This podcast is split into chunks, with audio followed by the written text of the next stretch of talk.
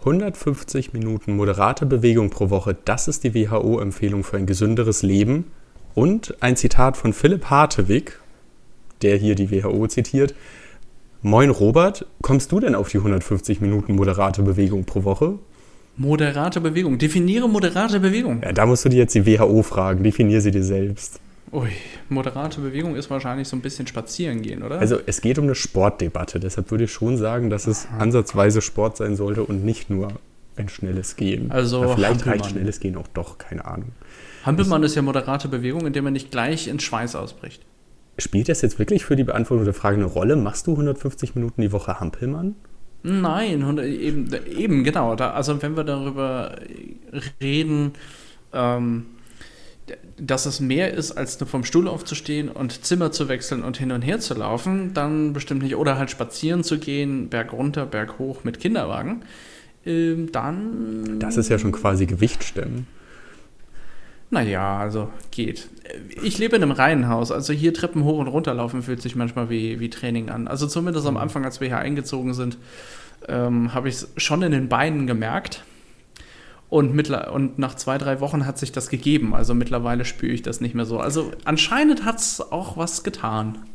Ja, also an das, an das Stockwerk, in dem man wohnt, gewöhnt man sich sehr schnell. Das ist auch so meine Erfahrung aus den Häusern, in die ich gezogen bin, wo es keine, ähm, also wo es keinen Lift gab. Aber jetzt habe ich einen Fahrstuhl im Haus und dementsprechend ja. Whatever. So ein Fahrstuhl, der kann einen auch faul machen. So ein Fahrstuhl kann einen auch faul machen. Also, zumindest seinen Trainingsstand reduzieren. Ja, ich, ich mache ja noch mehr. Also ich komme tatsächlich locker auf diese 150 Minuten moderate Bewegung, egal wie man moderate Gut. Bewegung definiert. Darum ich weiß, gönne ich mir den Badminton. Fahrstuhl. Ja, du spielst Badminton, das ist eine ich krasse Bewegung. Ja. Das ist eine krasse Bewegung. Also, das habe ich auch mal eine Weile gemacht und äh, also nicht im Verein, aber im Sportleistungskurs auf Noten und das halt wirklich wie äh, Vereinsleben dann zumindest austrainiert.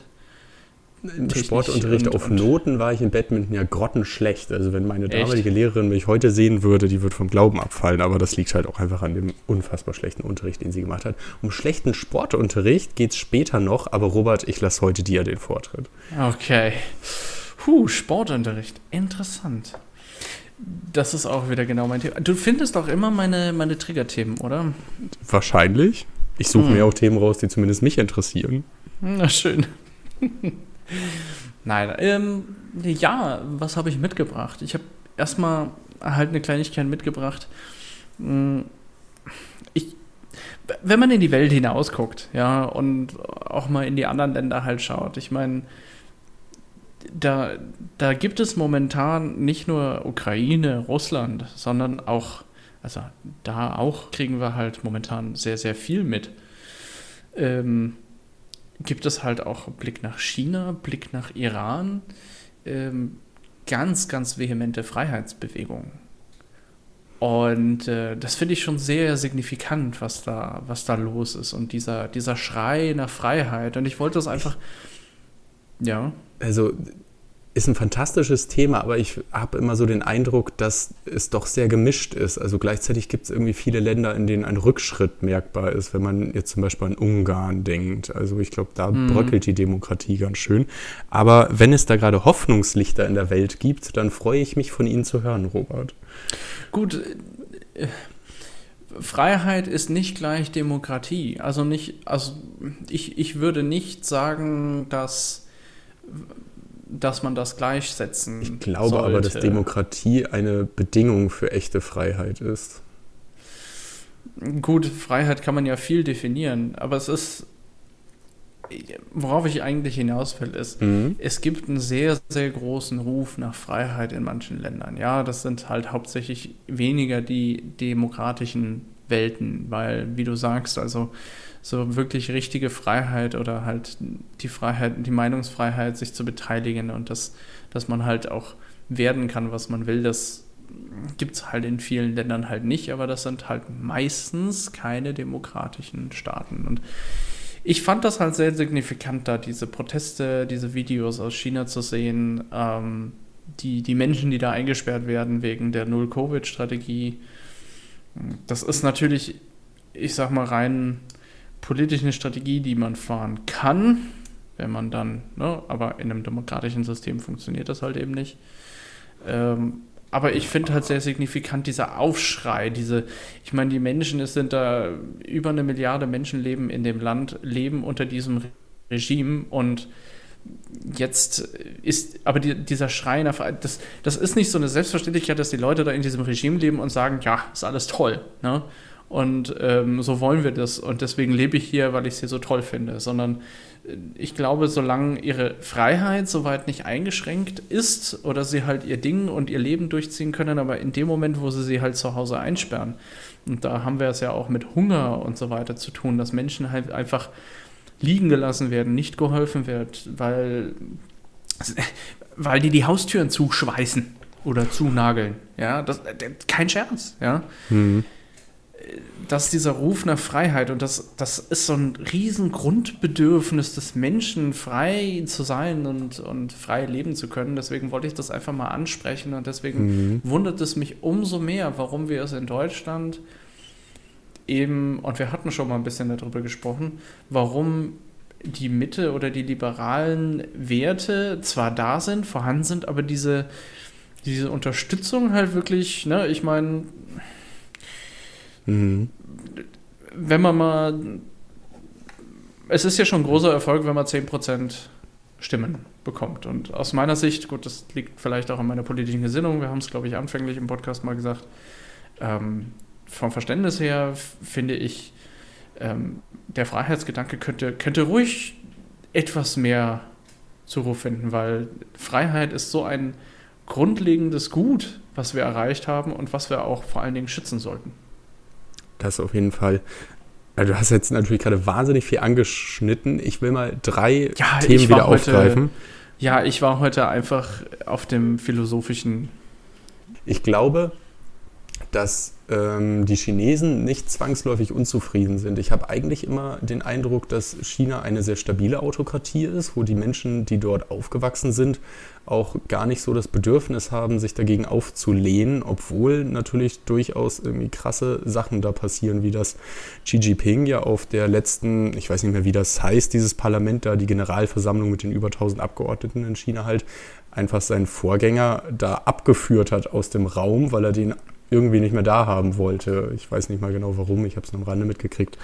Ähm, genau. Erster Punkt, Chinesen, glaube ich, grundsätzlich gar nicht so unzufrieden mit ihrer Autokratie. Zweiter Punkt, die Proteste, die da jetzt im Land stattfinden, die, ähm, die sind, glaube ich, wirklich ganz gezielt nur gegen diese Null-Covid-Strategie. Ich glaube nicht, dass mhm. dadurch die Regierung schon insgesamt das Vertrauen verloren hat. Und an naja, also die Schlachtrufe heißen halt, geh weg, Xi Jinping, verschwinde und so. Ach so, da habe ich mal ja, nichts von doch, gehört. sehr wörtlich ich, also wird das, er in, sehr wörtlich wird er da ähm, genommen. Ja, das kann ich nur gut heißen. Ähm, was ich aber halt auch so erstaunlich finde, ist, dass diese Null-Covid-Strategie, die sie da ja sehr rigoros fahren, wie du ja gerade auch geschildert hast, ähm, dass die ja nicht mal richtig funktioniert. Also obwohl die da jetzt gerade wirklich mit allen Mitteln alles runtergemacht haben, alles dicht gemacht haben, alle kranken Leute zusammenfärchen und einsperren, trotzdem haben die letzte Woche die höchsten Fallzahlen seit Beginn der Pandemie gehabt. Also das also es funktioniert nicht mal in einer Autokratie. Die Fallzahlen sind trotzdem relativ gesehen geringer als in anderen Ländern, die keine Null-Covid-Strategie fahren, aber sie kriegen es damit trotzdem nicht eingedämmt. Und Dritter Punkt, sie sperren die Leute ja nicht nur zu Hause ein, sie haben ja sogar Dörfer und äh, kleine, kleine Wohnsiedlungen gebaut, wo sie die Leute in Containern einsperren, bis sie wieder gesund sind. Und das äh, finde ich schlimm. Das ist nicht nur schlimm, das ist eine Katastrophe. Ja. Menschlich ist es äh, eine Riesenkatastrophe. Also kein Sicht. Wunder, dass sie da am Demonstrieren sind. Also deswegen, ich, wollte es auch einfach nochmal ansprechen, um so ein bisschen nochmal zu relativieren. Ähm, ja, es waren, waren sehr anstrengende zwei Jahre. Ähm, jeder hat, glaube ich, da irgendwo sein eigenes Päckchen da zu tragen gehabt und jeder hat so seine eigenen Umstände gehabt. Für den einen war es schlimmer, für den anderen weniger schlimm. Ich sag mal so, beruflich für mich war es nicht so schlimm. Ich war vorher im Homeoffice und war weiterhin im Homeoffice. Für mich hat sich tatsächlich kaum was geändert.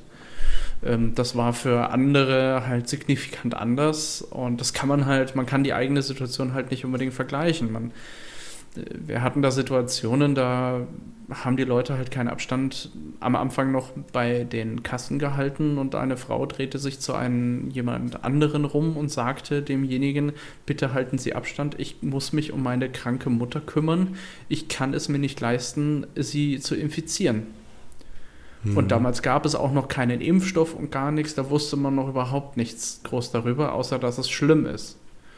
Und das ist etwas, man kann nicht in den Gegenüber reingucken oder in den Nebenmann und, und irgendwie, oder auch diese Behauptung, mir geht es am schlimmsten und so weiter. Auch das, das ist ja sowas, das kann man ja gar nicht äh, so sagen. Also jeder hat da, glaube ich, so sein eigenes Päckchen in diesen zwei Jahren gehabt, aber ich möchte einfach relativieren, sowas wie eine Maske tragen.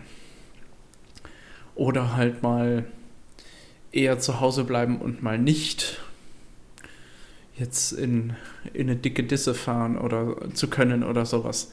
Das ist, glaube ich, noch harmlos im Gegensatz zu, äh, zu dem, was in China halt gerade passiert. Auf jeden ähm, Fall. Die Freiheit, wir, wir dürfen halt nicht, wir dürfen auch nicht den Fehler machen, die Freiheit von heute der Freiheit von morgen vorziehen. Wenn wir die Freiheit heute ähm, der, der Zukunft vorziehen, dann äh, haben wir, werden wir das Problem haben, dass wir in Zukunft weniger frei sind und dann das, das kann nicht das Ziel sein. Ja, sprich, wenn wir heute Maßnahmen ergreifen und, und halt sagen, okay, es, es muss halt sein, wir müssen Maske tragen und das machen wir zum Gesetz, um halt die Freiheit von morgen zu sichern, dann halte ich das für wichtig und richtig. Mhm. Apropos Freiheit, da ist noch so das, das andere, noch ein anderes Thema im Inland ist mir dann noch durch den Kopf gegangen. Mm, ich hatte mal eine Situation, da haben wir einen Igel gefunden im Garten. Und der, ähm, der war nicht gut dran. Ja, der hat ein bisschen, ähm, der, der, hat Schnecken gefressen. Ja, und wenn die Wie merkt Igel, man denn, ob ein Igel gut drauf ist oder nicht? Naja, läuft er weg, bewegt er sich, hat er die Augen auf, wenn er im Garten da liegt und ein großer Mensch auf ihn zukommt. Normalerweise verstecken die sich ja. Ne? Also dann, okay. dann, sind die weg und die sind ja schon scheu. Ähm, aber der hat, der hat kaum reagiert. Den haben wir in den Schuhkarton genommen und sind zu einer Igelauffangstation gefahren. Der hat Schnecken gefressen und naja, Schnecken, dieser Schleim, die haben halt kaum, also die finden halt immer schwieriger Nahrung, die Igel da draußen. Und ähm, Schnecken, die die fressen halt alles, die passen sich auch an. Nur das Blöde ist, Schnecken haben halt dieses Sekret und das Sekret, das verstopft die halt komplett Nase, Ohren, alles Nebenhöhlen. Ich, ich, will viel mehr Details. Wie habt ihr diese Igel-Auffangstation ausfindig gemacht? Kon kann man sowas einfach googeln? Ich war noch nie ja. in dieser Situation. Ja. Google. Also erstmal musst du googeln, wo bringe ich denn eigentlich einen Igel hin? Und da gibt es Igel-Auffangstationen. Das fand ich halt super interessant und ich komme gleich zum Punkt, warum ich das erzähle. Hm, wir sind dann da rausgefahren, irgendwo in ein Dorf. Äh, und äh, da war dann eine Frau, die eine Igelauffangstation in ihrem Haus betrieb, unten im Keller. Die hatte große gemachte Kellerräume mit großen Boxen. Die muss das, das muss auch abgenommen werden und so weiter. Da gibt es gewisse Vorschriften, wie natürlich so eine Igelauffangstation ähm, arbeitet, was sie haben muss, was sie nicht machen darf und so weiter und so fort. Da gibt es natürlich Vorschriften dazu. Und äh, da kam ich, das ist jetzt schon über ein Jahr her, aber ich kam jetzt diese Woche nochmal auf dieses Thema. Ähm, auch im Hinblick auf, ähm, aufs Baurecht. Ja, und da gab es ja mal irgendwie, wenn, wenn man ja heute irgendwo Grundstücke sucht, in Kleinstädten oder sowas, meistens ab einer gewissen Größe, die früher für ein Einfamilienhaushalt irgendwo normal war, äh, darf man ja heutzutage nur noch Doppelhaushälften oder Mehrfamilienhäuser halt hinstellen. Ne? Also du musst halt schon gucken, dass du möglichst viel Wohnraum auf eine Fläche kriegst und dass bloß keiner mehr irgendwo seine 500 Quadratmeter Grundstücke hat, sich ein Familie, freistehendes Einfamilienhaus dahin baut und halt, keine Ahnung, auf so einem großen Fuß lebt, dass er halt einen Megagarten hat oder sowas. Mhm. Das ist in Hamburg das, auch immer wieder Thema, weil immer wieder die Forderung hochkommt, dass es keine neuen freistehenden Einfamilienhäuser in Hamburg geben soll, weil wir ja nun mal besonders Platzprobleme haben, sage ich mal. Ja, gut, das hat München auch. München baut zum Beispiel nicht in die Höhe. Ne? Also wenig. Es gibt wenige Ja. Gebäude, die halt wirklich in die Höhe bauen. Aber München dürfen. kann halt noch weiter in die Breite wachsen, ohne das Bundesland zu verlassen. Das ist richtig. das stimmt. Das ist eine besondere. Das Wir ist können eine halt nicht mal eben so ein ja. Hochhaus in Schleswig-Holstein bauen, um die Wohnsituation in Hamburg zu erleichtern. Das stimmt. Das ist wahr. Ja, müsste halt mal expandieren, ne? Also, Müssen wir wieder Land kaufen, ja. zur Not mit Gewalt scheint ja, scheint ja ein legitimes Mittel zu sein. Nein, nein, Nicht. nein. Ja, also, äh, das ist, das ist natürlich schwierig. Also, und, und wenn man dann diese Grundstücke halt dann sieht, und es gab ja mal dann diese Idee, dass du keine Einfamilienhäuser mehr bauen darfst. Grundsätzlich, bundesweit. Bundesweit Ja, irgend- sogar. Hei, hei, hei. irgendeine, irgendeine Partei kam da schön auf diese grüne Idee und hat halt eben das, äh, das irgendwie vorgeschlagen. Und als ich mir, jetzt komme ich nochmal zurück zu dieser Igel-Auffangstation, ähm, ich hatte da mit jemandem nochmal vor kurzem drüber gesprochen, der Ahnung davon hat und der öfters mal irgendwie Tiere bei sich im Garten hat, äh, die verloren sind und der hat dann einen, Falken wieder zurückgegeben oder halt äh, Fische aufgenommen und, und die, Ei, ei, ei. die haben sich vermehrt und so weiter in seinem Teich. Also, ist Wahnsinn. Also kümmert sich viel und meinte dann auch, ja, ähm, so eine Igel-Auffangstation, das kann man gar nicht, also dafür braucht man schon das richtige Haus. Also man kann das gar nicht überall machen. Man muss halt schon ein großes Haus haben, um dann unten im Keller oder wo auch immer so eine Igel-Auffangstation zu machen. Ja, und ich sag mal, wenn, wenn wir dann restriktiv bauen und halt sagen, nein, du darfst so und so dein, dein Haus nicht bauen, ja, weil das zu groß ist oder du auf zu großem Fuß lebst und so weiter. Ich weiß nicht, da, diese Freiheit zu nehmen auf einer gewissen Fläche, ja, das Stadtbild soll natürlich passen, ja, auf einer gewissen Fläche halt das bauen zu können, was du möchtest und das nicht zu viele Vorschriften halt dazu bringen, wie auf der Fläche darfst du nur Doppelhaushälften oder nur so und so großes Haus und so weiter. Alles, was man da reduziert, da gehen solche Igel-Auffangstationen zum Beispiel und sicherlich auch andere Dinge in diesem Kontext verloren. Ich meine, mal abgesehen davon, dass Igel-Auffangstationen sowieso ein Nachwuchsproblem haben.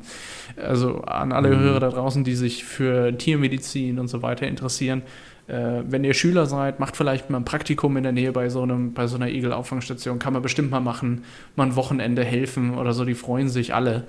Äh, kann ich mir nicht anders vorstellen, weil die ja auch, die sind zwar gefördert, aber das machen die hauptsächlich ehrenamtlich auch. Und ja, also äh, macht das mal. Das ist, das ist sicherlich eine, eine tolle Sache, wo man auch einiges lernen kann.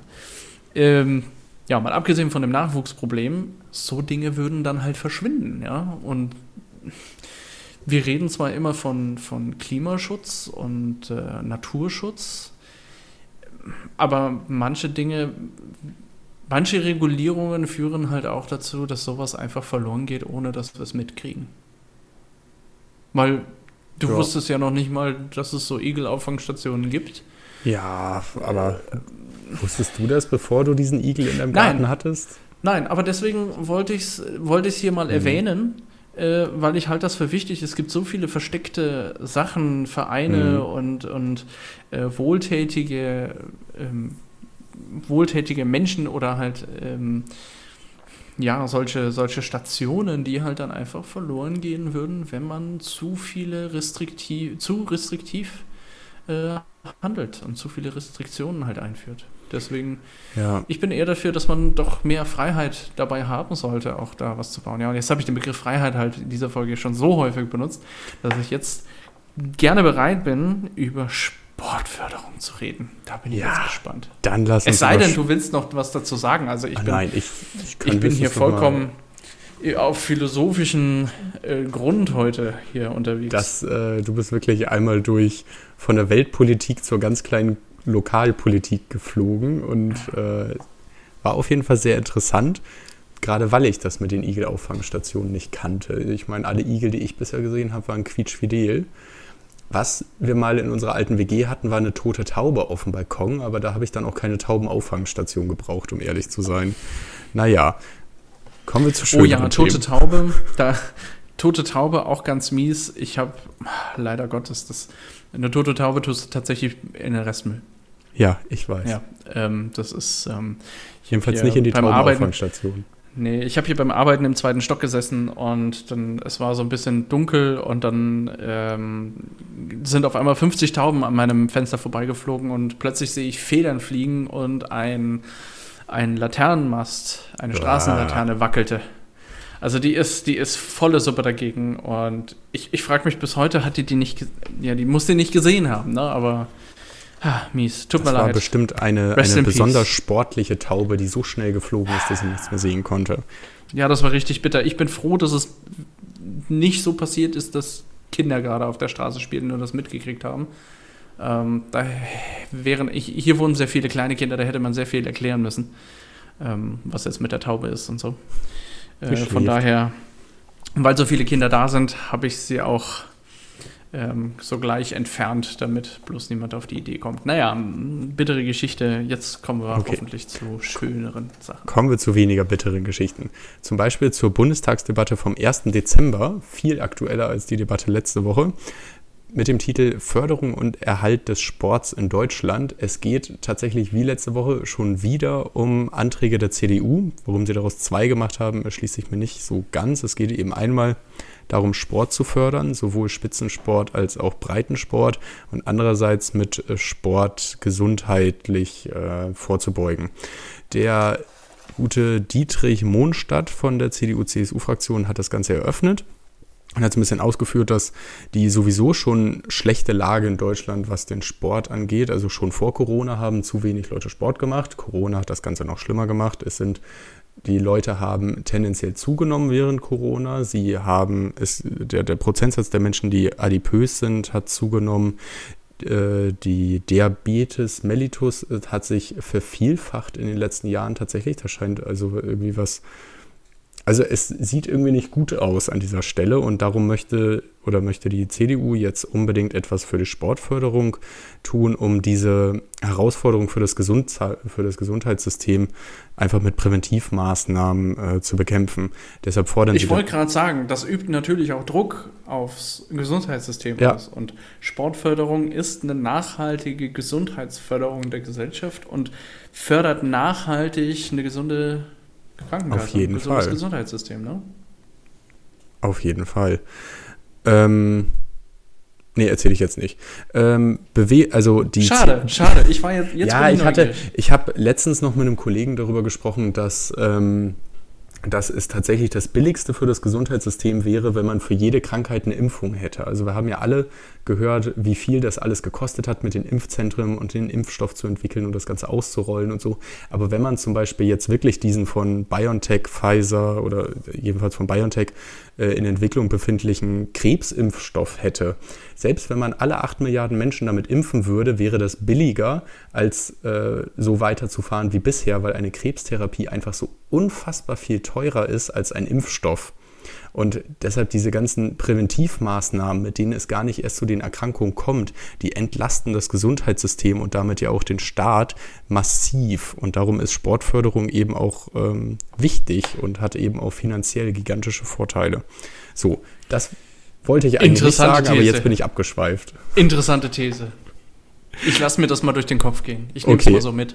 Im Detail hat die CDU-Fraktion Bewegungsförderung ab dem Kita-Alter, ein Schulfach Sport, Gesundheit, Ernährung gefordert, eine es gibt wohl schon eine Bundesdiabetes-Strategie, die solle endlich weiterentwickelt werden. Da hat die, also da ging es der CDU wohl darum, dass sie die damals entwickelt hat und die Ampel, die jetzt anscheinend noch nicht wieder angegangen ist. Genau, sie wollte einfach ein bisschen äh, beklatscht werden. Und also ihr seht mich gerade nicht applaudieren, aber ich habe gerade applaudiert. Mit einem etwas suffisanten Grinsen im Gesicht hat er applaudiert. ähm, ja. Zusätzlich zur nationalen. Gut, jeder darf sich mal auf die Schulter klopfen. Ja, hat die CDU ganz toll gemacht. Zur nationalen Diabetesstrategie wollen sie zusätzlich noch eine nationale Adipositas-Strategie haben und das Ganze haben sie dann natürlich mit Kritik an der Regierung äh, garniert.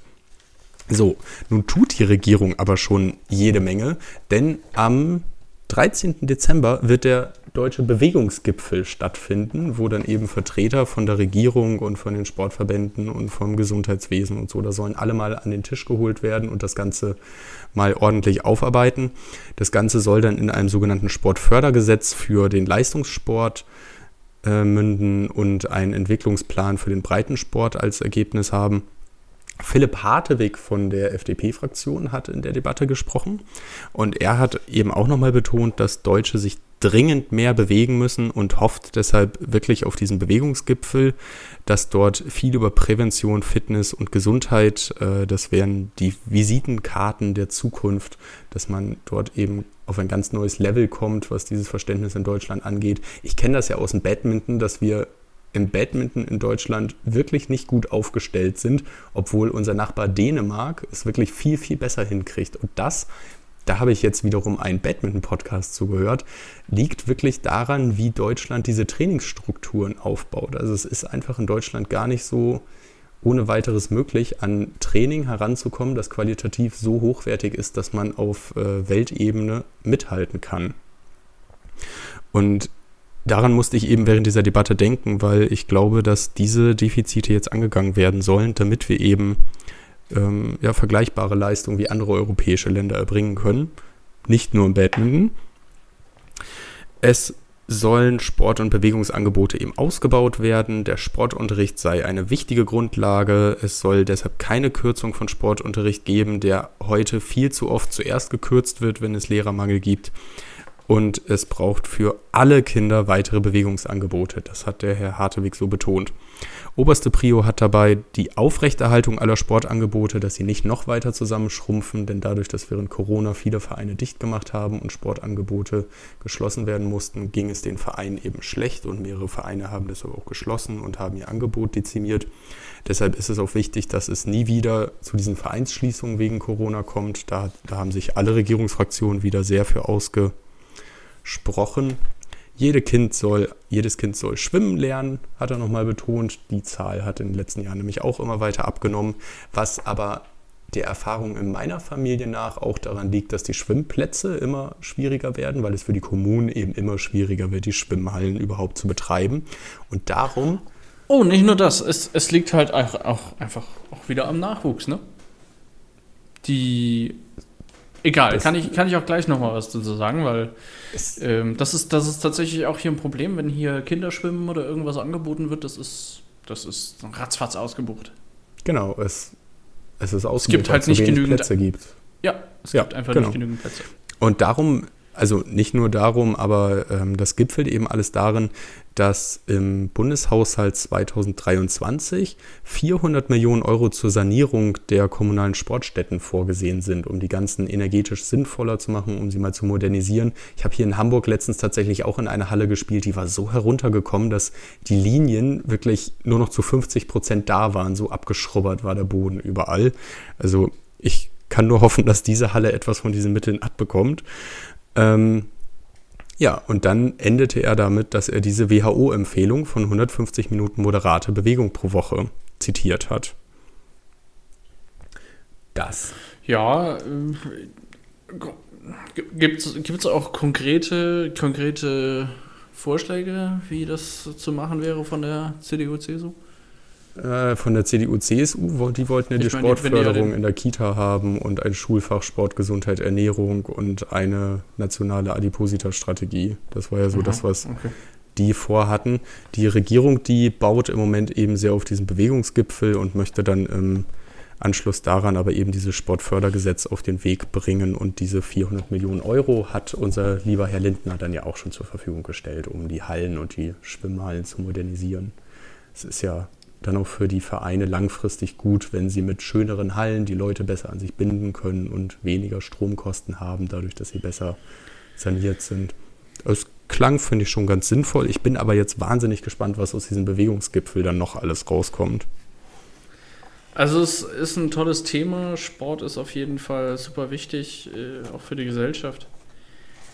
Ähm, tja, Sport ist auch gerade auf kommunaler Ebene eine sehr ähm, ehrenamtliche Aufgabe. Ja, gerade sich auch für, den, ja. für einen Verein zu engagieren oder es, es gibt jetzt sicherlich nicht so viele, das müsste man vielleicht mal nachprüfen, wie viele Leute es tatsächlich gibt, Jugendliche oder junge Erwachsene, die einen, eine Trainerlizenz machen.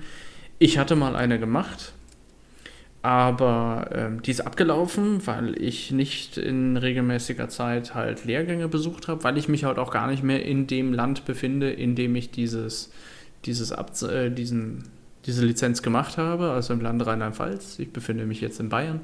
Ich weiß nicht, ob man das hätte anerkennen können, das ist ein bisschen schwierig, aber dadurch, dass, mhm. dass wir halt oder unsere Generation so ultra flexibel sein muss, wo sie lebt und dass sie heute hier und morgen da und halt doch viel, um, viel Bereitschaft zur, zum Umzug halt auch da sein muss, ist halt auch ziemlich schwer, sich für irgendwas zu committen und halt auch da Fuß zu fassen und zu sagen, alles klar, ich habe jetzt sag mal, wenn, wenn ich Schwimmlehrer, ja, mhm. ich habe bei unserem lokalen Verein halt nachgefragt, wie es aussieht mit äh, Schwimmen 1, ja, also für die ganz Kleinen, machen wir nicht mehr, weil ähm, der Trainer, die Trainerin halt nicht mehr verfügbar ist oder es niemanden ja. mehr dafür gibt. Und da habe ich dann zurückgefragt, mir stellt sich dann die Frage, warum hat man es dann noch auf der Webseite als Angebot halt stehen? Ja, Aber das ist ein anderes Problem. Veraltet. Ja, also. klar. Ja, das ist typisch Webseiten von Vereinen, das ist halt normal. Aber ähm, ja, das, das hat dann direkt schon wieder gezeigt, okay, da fehlt halt einfach der Nachwuchs, ist, was zu machen, ähm, die, die das dann auch regelmäßig, wirklich zuverlässig ja. jede Woche an einem gewissen Tag halt auch anbieten können. Und das muss man auch mit der Familie etc. halt äh, vereinbaren mhm. können, dass man das macht.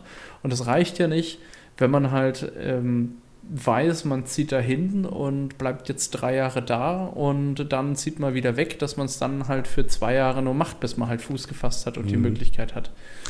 Also ich, das ist das eine, der andere Punkt. Und der andere Punkt ist, ich glaube, Sport insgesamt muss auch attraktiver gemacht werden. Ja, auch was die, ja, und hier reden wir wieder ums Geld. Nicht nur schöne Hallen, sondern auch es muss auch ein bisschen was dabei rumkommen oder man muss zumindest für die Spitzensportler, die nicht Fußballer sind oder halt in so populären Sportarten unterwegs sind, wie zum Beispiel die auf, ähm, auf Olympia fahren oder sowas, da muss so eine Medaille oder was auch immer, das, das muss auch zu Buch schlagen, ja, oder halt Biathlon oder halt andere, wobei Biathlon ist wieder sehr ähm, beliebt ähm, ich so finde, dass Themen wir halt. Auf. Ja, es nein, es ist, es ist einfach. Es muss sich lohnen. Und ich finde, dass im internationalen Vergleich ist es ja schon die, die Leute machen das ja nicht hauptberuflich meistens. Ja, in jeder Sportart, die naja, Biathleten also oder so sind ja nicht hauptberuflich Biathleten, sondern sind hauptberuflich etwas anderes und machen halt, sie sind aber Spitzensportler in dem Bereich. Also, oder halt die Leichtathleten, die bei Olympia halt dann mhm. Weitsprung, Hochsprung, Laufen, Zehnkampf und so weiter machen. Also die alle, und da sollten wir halt die, die deutsche Medaillenvergabe, was, was dafür halt dann auch ähm, an Preisgelder gibt, sollten wir mal überdenken. Ich glaube nicht, dass das. Ich glaube, äh, das, das ist lange nicht mehr mitgewachsen. Und die Diskussion also gibt es aber auch schon seit zwei Olympiaden. Bestimmt. Aber ich glaube nicht, dass das jetzt wirklich der Masse an Sportlern hilft, weil die wenigsten Nein. Sportler so eine Medaille Nein. gewinnen. Das kann halt vielleicht irgendwie Klar. Motivation sein. Aber ich glaube, für, für Sportler ist meistens der Sieg bei Olympia an sich schon Motivation genug. Ich glaube nicht, dass die das wegen des Geldes machen. Nein, aber das macht. Aber ja, auch. Ja, gut, es muss auch. Also man hat, äh, der eine oder andere hat halt schon mal gesagt, also es muss auch finanziell mhm. passen, ja. Ähm, dass das halt auch, ne, ich meine, es ist schon komisch, wenn du eine bessere Medaille kriegst, aber weniger Geld von deinem Land als jetzt der, der Zweiter wurde, zum Beispiel. Ne? Ja, das ist dann wieder so ein internationaler Wettbewerb da. Ja, klar. Aber wie ich halt gerade sagte, da gibt es, aber es muss halt Unterschiede zwischen den Ländern. Hauptsache ja, genau. ist, glaube ich, dass man überhaupt über die Runden kommt. Das heißt, dass ein Budget dafür da ist, dass die halt wirklich hauptberuflich Sportler sind. So, also zumindest im Badminton Sein gibt können, es das. Können. Ja, aber also wie du das gerade mit den Biathleten sagtest, das hat mich ein bisschen gewundert, weil selbst die Bundesligisten im Badminton sind halt wirklich hauptberuflich Badmintonspieler. Also die okay. können von irgendwelchen Fonds und Fördervereinen irgendwie okay. über die Runden kommen. Gut, Was vielleicht ich, irre ich mich auch, aber mhm. es, es muss, also es muss so ein finanziell, man muss es hauptberuflich machen können. Das ist das eine. Ja. Aber halt, es fängt mit der Förderung an und die Förderung gibt es nur über Trainer mhm. und über Angebot. Und Eben. dieses Angebot muss da sein und die Förderung. Und, jetzt darf man nicht vergessen, Kinder kommen ja nicht alleine dahin, sondern die Eltern müssen sie hinfahren. Das heißt, auch die Eltern müssen die Möglichkeit haben, ihre Kinder dort nicht nur hinbringen zu können, abholen zu können, sondern sie müssen halt die, die ich sag mal, zeitliche, berufliche Möglichkeit haben, das zu tun. Mhm. Was ich schon und die ganze Zeit einwerfen wollte, ist äh, Stärkung des Ehrenamts, was du ja letztendlich gerade die ganze Zeit forderst. Das mhm. ist ja auch eine ganz typische FDP-Position. Also die habe ich auch sehr ausführlich im Landtagswahlprogramm von Niedersachsen gefunden und ich glaube auch, dass das wirklich eine sehr liberale Forderung ist. Also ich glaube, da sind wir ganz auf Parteilinie mit der Forderung. Also ich finde, das, das Ehrenamt ist, ist so wichtig ähm, in, in so vielen Hinsichten, nicht nur im Sport. Auch in der Politik. Sie hält, die äh, sie hält vor allen Dingen die Gesellschaft am Laufen, ja. glaube ich. Also ich glaube, so viel Ehrenamt, ähm, ja. ja. Können wir jetzt eine Grundsatzdiskussion aufmachen, aber. Ja, ich finde, wir haben doch jetzt alles ganz gut angerissen und äh, oder möchtest du noch was sagen? Nein, nein, ich, ich, bitte, ich bitte tatsächlich auch unsere Zuhörer gerne mitdiskutieren. Sendet uns gerne mal was rein. liberalesgelaber at gmail.com. Hm. Ähm, wenn ihr dazu eine Meinung habt, wir greifen die gerne mal auf äh, und diskutieren die auch mal hier. Ähm, Würde würd mich mal interessieren. Ja, ich hoffe, dass es nicht die letzte Folge zum Thema Sport war, aber ich glaube es auch nicht, wenn ich mir so anhöre, was wir gerade alles angerissen haben. So, ja, Robert. zum Thema Sport. ja. Die Jungs sind schon wieder, die Mannschaft ist schon wieder in Deutschland, ne? Die sind gestern, die sind, die sind schon wieder einen Tag nach dem, nach dem Spiel sind sie, glaube ich, schon Ach, wieder das, geflogen. Das hatte, das war doch eine Politikveranstaltung und kein Sportevent, dachte ich. Hm. naja, also für die, für die Sportler selbst, für die Sportler selbst, die sind halt auch dahin gefahren, um ihren Sport zu machen und ihren persönlichen Traum halt auch zu leben, bei der Weltmeisterschaft zu spielen, egal wo sie halt jetzt stattfindet. Also hm, das darf man dann auch nicht vergessen. Ähm, aber ja, das, das Ganze drumherum ist halt. Tja, die Gastgeber dieses, ah. dieses Vereins haben mich persönlich beleidigt und damit äh, wollte ich denen keinerlei Cent schenken, aber ich habe auch seit 2006, glaube ich, kein Länderspiel mehr gesehen, von daher. Also die Rechte sind ja eh schon verkauft und wir würden damit halt nur unseren, unseren eigenen TV-Sendern halt irgendwo schaden. Ja, aber das ist dann ja auch ein Zeichen, dass man mit öffentlich-rechtlichen Mitteln solche Turniere nicht unterstützen sollte, weil ja. die sowieso nicht geguckt werden wollen. Das wäre ein schönes Fazit dieser WM, aber das müssen wir dann wohl mit ein bisschen mehr Abstand beurteilen. Ja, ich denke auch. Ich denke auch. Naja. Nein, ist, ist schon richtig so. Wir sind ähm, mal wieder über der Zeit, aber ich möchte jetzt trotzdem noch Philipp Hartwig. Aber ich möchte jetzt trotzdem noch Philipp Hartwig vorstellen. Ui! Denn der hat ja eine fantastische Rede in dieser Bundestagsdebatte gebracht. Offensichtlich. Und äh, da du mich nicht bremst, mache ich das jetzt auch. Er ist nämlich 28 Jahre alt und kommt aus Chemnitz, hält also in Sachsen die Stellung für die FDP, was jetzt ja nicht gerade eine Hochburg der FDP ist. Das muss man deshalb, glaube ich, nochmal doppelt mit Respekt bezollen. Er hat Rechtswissenschaften in Leipzig studiert, ist seit 2022, also ganz frisch Rechtsanwalt und ist schon seit 2015 im Landesvorstand Sachsen der FDP. Jetzt mal kurz überlegen. Ich habe gesagt, er ist 28 Jahre alt, der Gute ist seit Sei, er ja. 21 Junge. ist im Landesvorstand der FDP Sachsen. Und ich habe seine Juli-Karriere jetzt nicht mitgeschrieben, deshalb gibt es. Ich wollte gerade sagen, der war doch bestimmt auch bei den Julis. Bestimmt, aber ich, mein Zettel ist voll mit anderen Stichpunkten. Er ist nämlich auch über die Partei hinaus ehrenamtlich engagiert. Er ist nämlich zum Beispiel Vizepräsident des Kreissportbunds Mittelsachsen. Also er scheint sich genau in diesen Positionen zu engagieren, wo du gerade schon angemahnt hast, dass es da Ehrenämtler braucht. Und er ist äh, folgerichtig, also er ist ja Bundestagsabgeordneter, sonst hätte er in der Debatte ja gar nicht sprechen können, auch Mitglied im Sport- und Rechtsausschuss. Das passt ja einerseits zu seinem Sportinteresse und andererseits zu seiner Ausbildung als Rechtsanwalt. Er ist auch sportpolitischer Sprecher der Fraktion und hat darum völlig richtig in dieser Debatte gesprochen.